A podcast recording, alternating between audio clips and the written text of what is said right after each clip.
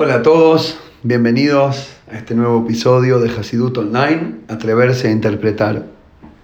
El podcast de hoy se lo dedicamos a todos los amigos que eh, compartieron últimamente un café conmigo.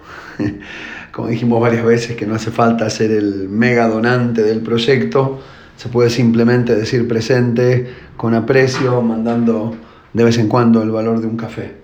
Em, así que gracias, a, hay varios, Wolf, Beckerman, Feingresh, Sad Levy, son varios los amigos que invitan un café de vez en cuando y la verdad que lo aprecio y lo agradezco. Y también, así también agradezco a todos los que me comentan cuánto lo reenvían, porque eso tiene muchísimo valor. El, el valor de la idea se confirma eh, cuando la misma idea puede aplicarse de manera valiosa muchos diferentes estilos de vida y de personas, de culturas y de idiomas, y ahí es cuando podés saber que, que corresponde al alma y por eso va más allá de las diferencias. Así que bueno, gracias a todos por ser parte. Y allí vamos. El podcast de hoy es un tema profundo y hermoso del Hasidut, que justo uno de los eh, oyentes me lo comentó, yo ya lo venía pensando y tiene que ver también con la para allá de la semana. Y tiene también mucho que ver con lo que hablamos siempre. Eh, y aunque creo que eh, no sé si termino, si lo tengo cocinado, o en realidad debería decir, no sé si existe terminar de cocinarlo, no nada más por el tiempo que a veces no me da para volver a, a, meditarlo, y como yo siempre digo que la vaca en la Torah es cayer por tener las pezuñas partidas y por ser rumiante, y la manera de hacer un concepto cayer es rumiarlo, digerirlo, y cuando pensás que ya te lo comiste, volver a traerlo para arriba y volver a masticarlo y volver a digerirlo y así siete veces. Los Hasidim decían que la vaca da leche, pero para eso come pasto. Uno no puede entregar lo mismo que recibe. Vos tenés que recibir, digerir y digerir y digerir hasta que se transforme en la leche que, el bebé necesita para tomar. Eh, bueno, la cuestión es que el concepto de hoy es sobre el encuentro, mega encuentro, universal, dimensional encuentro entre Yehudá y Yosef. Yosef, como ya vimos la semana pasada, era ahora el virrey de Egipto eh, y lo tenía a Binyamin eh, cautivo y Yehudá, el hermano mayor, viene eh, a, a rescatarlo y se confronta, él todavía no sabía que Yosef era su hermano, no lo habían reconocido, y lo confronta y le dice, mira, él es mi hermano menor y yo no puedo dejar a mi hermano menor preso, meteme a mí preso y saca a mi hermano, que mis otros hermanos lo lleven con, con mi papá. Mi papá es anciano, a mi papá ya, ya le hicieron perder un hijo, y en realidad eran ellos mismos quienes le hicieron perder ese hijo, que era venderlo a Yosef, que era el que estaba parado frente a él en ese momento.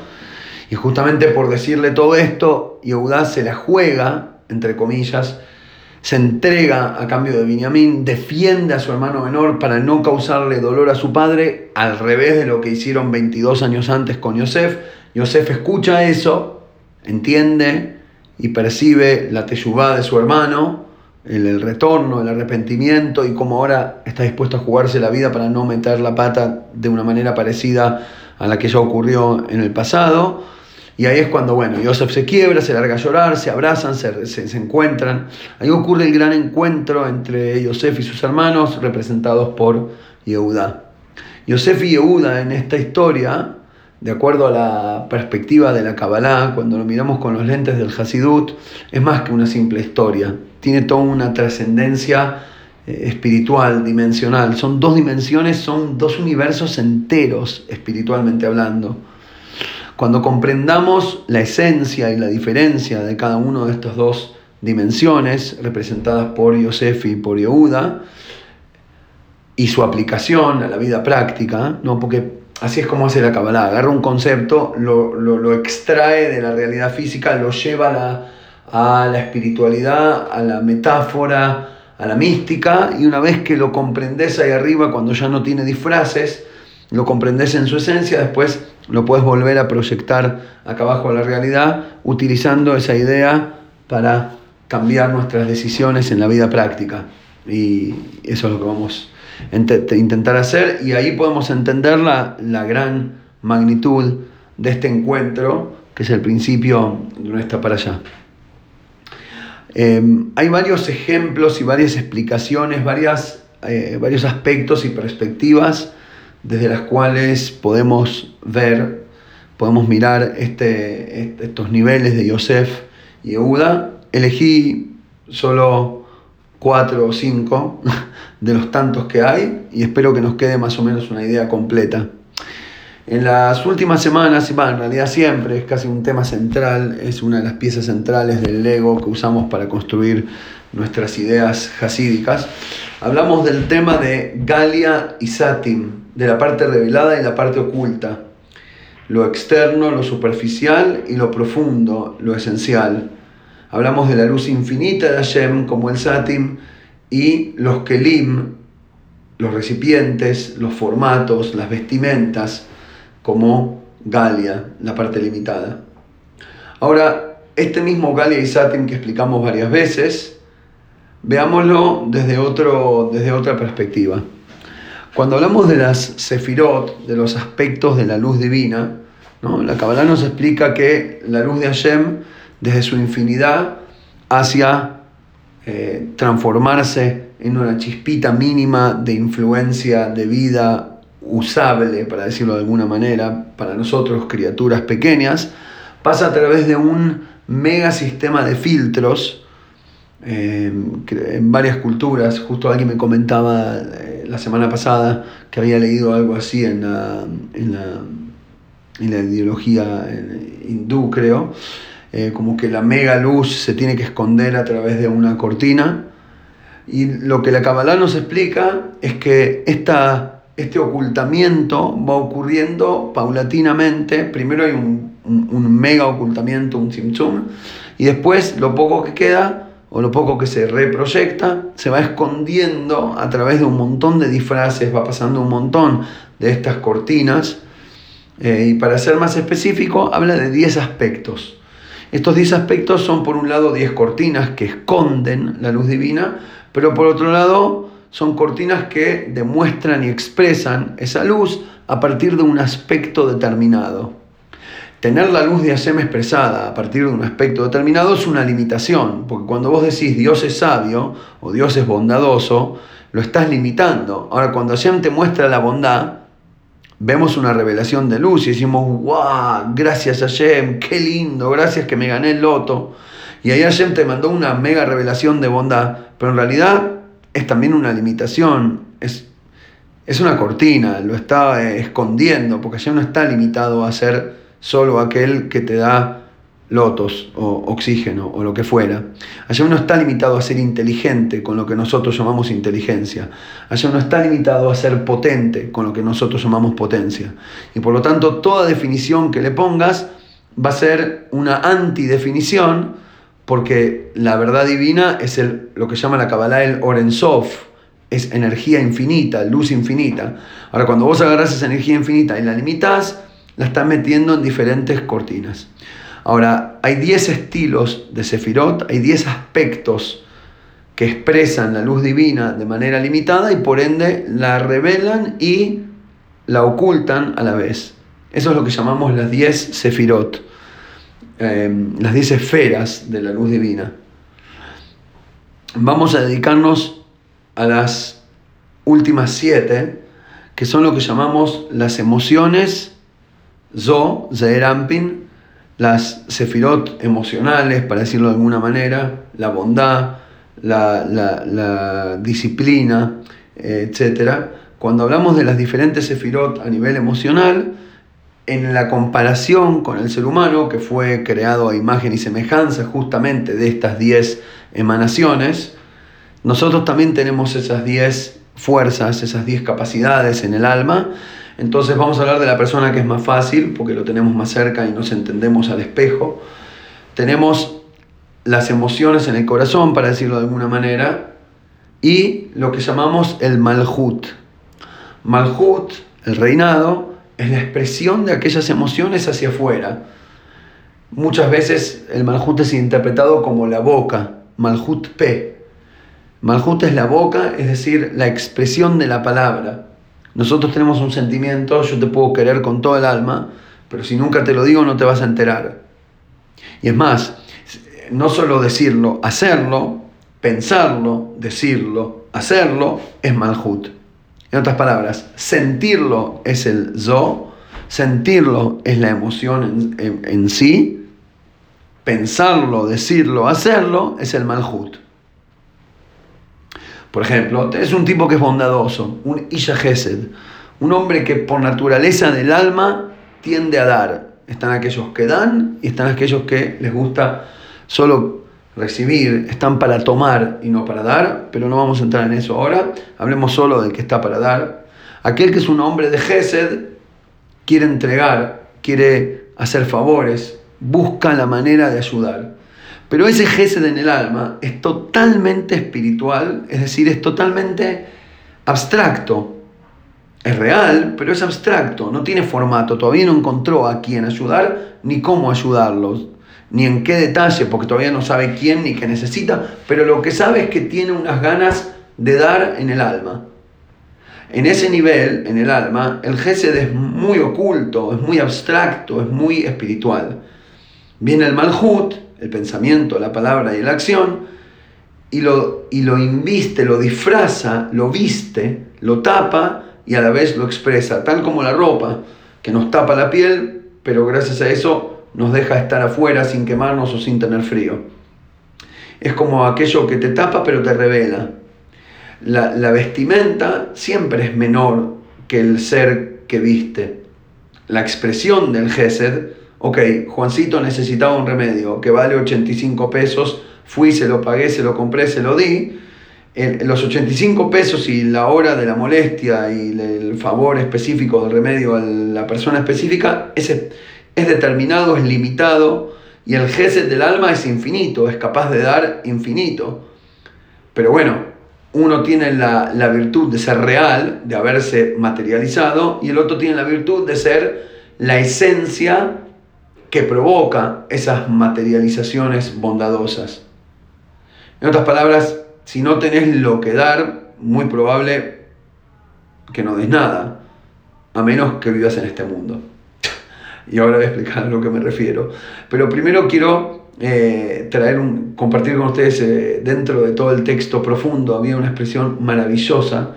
Hay un pasuk en el Teilim que dice, Aromimha Hashem Kidilitani, Velosimachta hoy baili, te voy a ensalzar, te alabo, te alzo a Hashem por haberme alzado, por haberme levantado, como Dli, como un balde que levanta el agua.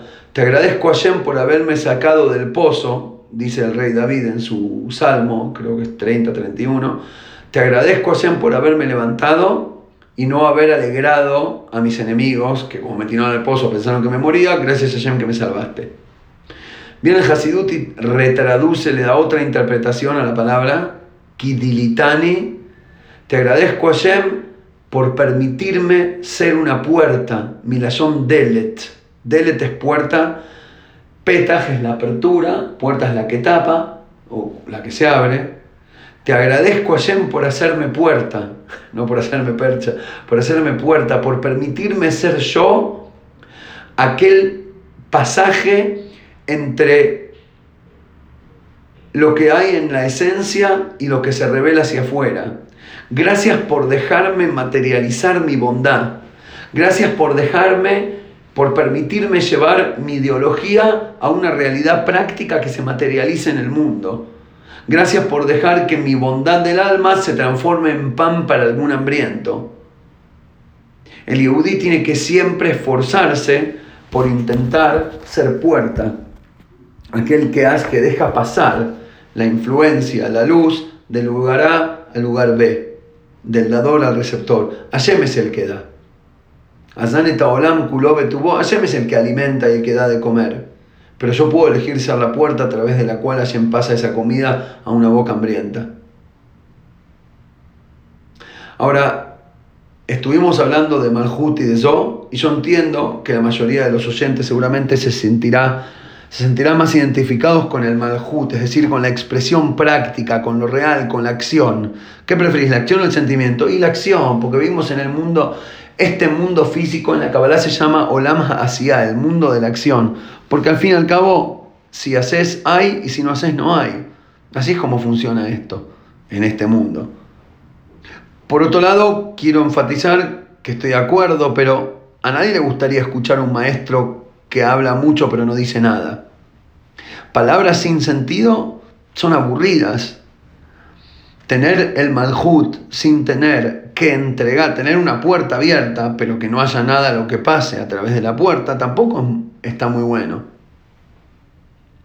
Para entender un poquito mejor estas dos, los dos lados, eh, la cuestión que está dentro, y, que, es, que es una virtud intrínseca, y, la puerta, por otro lado, el pensamiento, la palabra y la acción, que son la puerta de mi ser hacia el prójimo, como cada uno es tan indispensable, porque yo no puedo entregar un producto sin un paquete, ni tampoco puedo entregar el, paquete vacío sin producto. Para entender esto desde otra perspectiva, voy a compartir con ustedes otras dos discusiones que aparecen en el Talmud. Parecen no tener relación, pero conllevan, eh, traen adentro la misma idea que es lo que estamos diciendo. Ahora que las digo en este contexto, seguramente las van a relacionar directamente. Hay un par de discusiones en el Talmud. Dice, en un momento hay una discusión entre dos sabios. Un lado dice que cuando Hashem crea la, tierra, el cielo y la tierra, dice Shamaim Kadmu, los cielos vinieron antes y después la tierra. ¿Cómo lo sé? Porque dice, Bereshit bara Elohim, está Betaretz. Al principio Dios creó al cielo, primero, Betaretz y a la tierra, segunda. Lo que significa que el cielo vino antes, la tierra después. En la otra opinión dice no, Eretz Kadma, la tierra vino antes, el cielo es secundario. Cada uno lo prueba de un versículo. La segunda opinión lo prueba del versículo que dice, Beyomasot Hashem Elohim Eretz Veshamayim. Y eso fue lo que ocurrió en el día que Hashem decidió hacer la tierra y el cielo. En ese otro versículo de Bereshit dice que Hashem hizo la tierra y después el cielo. Y en el primero decía el cielo y después la tierra. Aparentemente una discusión que no tiene nada que ver con nada, porque a quién le importa número uno ya pasó y número dos no nos hace diferencia. Pero cuando entendamos el sentido profundo vamos a ver que sí, hay que atreverse a interpretar. Después tenemos la otra discusión, en otro lado completamente, a donde los sabios discuten si de las dos cuestiones centrales hay en el judaísmo, Talmud Torah, el estudio de la Torah, o Maasea Mitzvot, la acción de las Mitzvot, cuál es más grande, cuál tiene más valor a nivel espiritual. En nuestra perspectiva, ¿qué es lo principal, la teoría o la acción? Entonces viene uno y dice Talmud Gadol, el estudio es más importante, aprender la sabiduría compartir el conocimiento, desarrollar la ideología, interpretar, aprender, crecer en el espíritu es más importante. Y la otra opinión es no, la acción es lo principal. si al fin y al cabo toda la ideología y el espíritu y la sabiduría es para llevarte a que hagas algo. ¿De qué me sirve que alguien se lea un libro entero sobre las vitaminas y los nutrientes de la manzana, pero nunca coma la manzana? Eh, y qué diferencia me hace si alguien la comió y se ganó las vitaminas sin enterarse exacto de todo el proceso, de cómo funcionan los antioxidantes y etcétera, etcétera. Uno dice, leer el libro de los nutrientes es lo principal y el otro dice, no, comer la manzana es lo principal. Sobre esta discusión, la Gemara sí define. La discusión termina llegando a una resolución que es, los Jajamim dicen, Talmud Gadol, el estudio, es de hecho más importante. ¿Por qué? ¿Cómo sostenés esa, ese claim? ¿Cómo sostenés eso que estás? ¿Sabes cómo? Talmud, Gadol Talmud, de hace. Porque el estudio lleva a la acción. Lo que ocurre es que si vos solo haces, no vas a terminar también entendiendo. Pero si entendés, vas a terminar haciendo y vas a quedar con las dos virtudes. ¿Por qué es grande el, el estudio? Porque te lleva al cumplimiento. Lo dejo ahí colgando un minuto vuelvo a la discusión anterior de los cielos y la tierra, quién vino primero. Y ahí el que hace la resolución, la definición de quién tiene razón, es el Hasidut. Y muy típicamente le da la razón a ambos lados, pero por lo menos explica por qué. En la práctica y en la realidad, la tierra fue creada antes. Befoel, la tierra vino, em, el, perdón, perdón, los cielos. Los cielos vinieron antes. Por eso cuando dice Dios creó, está contando lo que ocurrió en la práctica, los cielos y la tierra. En la práctica el cielo es primero y la tierra después. Lo que significa espiritualmente el cielo, lo espiritual, el sentido, el estudio, la ideología, la teoría, los sentimientos, lo que hay por dentro, la sangre que va dentro de las venas, es más elevado. Y así es en la práctica. El cielo viene primero, después viene la tierra. La tierra es la expresión práctica de aquello que hay adentro. El profesor antes de aprender a hablar bien tiene que, tiene que aprender la, la materia que enseña. Es decir, antes de ser disertador tiene que ser matemático. No puedes educar a alguien a ser profesor, puedes educarlo a que sepa X materia o cuestión, y después por ahí también necesita un cursito de, de, de, ¿cómo se llama? De, public speaking, ¿no? De aprender a disertar en público pero, pero no puede aprender a hablar, no, no serviría que sepa hablar sin tener lo que decir. Ahora, eso es Befoal. En la práctica, los cielos están antes. La teoría es más importante. El sentimiento, la esencia es lo que vale. Y la tierra es la expresión que viene después. El malhut, la puerta, la boca, el pensamiento, palabra y acción, es la vestimenta de aquella esencia. Pero Bemachshavá, en el pensamiento, es decir, en, el plan divino, ¿qué es lo que Hashem intentó hacer? Lo que Hashem quería era la tierra. La intención divina está con la tierra, con la acción práctica, con la realidad. Solo que para que lleguen ahí hay que pasar antes por el cielo. En otras palabras, acá tenemos la llavecita, el inicio de la apertura de la resolución entre estas dos dimensiones y el encuentro grande entre Yehuda y Yosef. Yehuda es el Malhut. Yehuda es la, el pensamiento, palabra y acción. Yehuda es la tierra. Yehuda es la, es la acción práctica, el cumplimiento de las mitzvot. Yosef representa el aumento de sabiduría, la conexión suprema, los cielos, la esencia, el estudio, la teoría. En el pensamiento de Hashem, eh, como dice Sof Maase Bemachshabat el final de la acción, lo que ocurre en la acción al final, es lo que estaba en el pensamiento al principio. ¿No? Cuando uno, por ejemplo, tiene una idea, tengo una idea, quiero hacer un negocio, quiero ganar tanta cantidad de plata. Esa es la idea original, ganar plata. Después se me ocurren mil ideas cómo voy a hacer esto, comprar aquello, vender lo otro, invertir así, ta ta ta ta ta ta. Y después hay mil ideas que tienen que desarrollarse y mil problemas que hay que solucionar y mil desafíos que hay que lidiar con ellos hasta que finalmente vas a trabajar durante un año, dos años, tres años. Eventualmente al final del proyecto llegó la plata. Eso que llegó al final era lo que querías al principio. Solo que para llegar a la Mahshabá del principio, tenés que pasar por el proceso del medio. De la misma manera, la Kabbalah considera la espiritualidad, a la sabiduría, a la elevación, a la percepción suprema, al cielo, a los sentimientos, a la esencia, al satim. ¿Me siguen? A toda esta cuestión esencial lo considera el proceso, que en la realidad práctica el proceso viene antes del resultado, pero en el valor espiritual el resultado es lo que estoy buscando y para eso hago el proceso. Entonces, ¿quién viene primero? Y depende, en la realidad, en la práctica, el cielo es más importante, es lo que me lleva, es el proceso que me lleva a la tierra, a la acción. Pero entre nosotros, ¿sabes por qué el cielo es más, viene antes que la tierra? ¿Sabes por qué el estudio es más importante que el cumplimiento? Porque te lleva al cumplimiento. Es como que de alguna manera, ah, pará, entonces si el estudio es más grande que, que la acción, porque lleva la acción, significa que la más grande realidad es la acción. Correcto, pero de manera indirecta.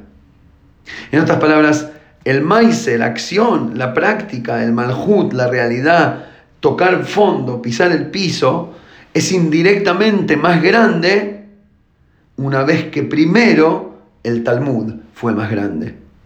El estudio y la teoría y la esencia. El cielo. Es decir, la, la intención de Hashem, la finalidad divina, está en la tierra, bien acá abajo, en la realidad, no en el más allá, en el más acá. Dios no está en el más allá, Dios está en el más acá, 100%. Pero para que eso ocurra, debemos primero darle una pasada por el más allá. Es decir, la acción tiene que ser iluminada por la sabiduría para que la cuestión física, práctica y real tenga el sentido y la dirección que la, que la esencia y la sabiduría únicamente les puede, es el único que se lo puede dar. Y ahí está la unión, el Baigash, y se acercó Yehudá a Yosef. Yehudá es la posta. De hecho, el pueblo judío viene de él, no de Yosef. Nos llamamos Yehudim por Yehudá. Eh, eh, eh, la finalidad, la finalidad de, la misión del Yehudí sobre la faz de la tierra es ser un Yehudí, es ser un Yehudá.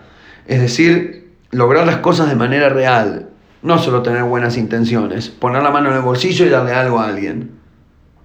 Pero para eso,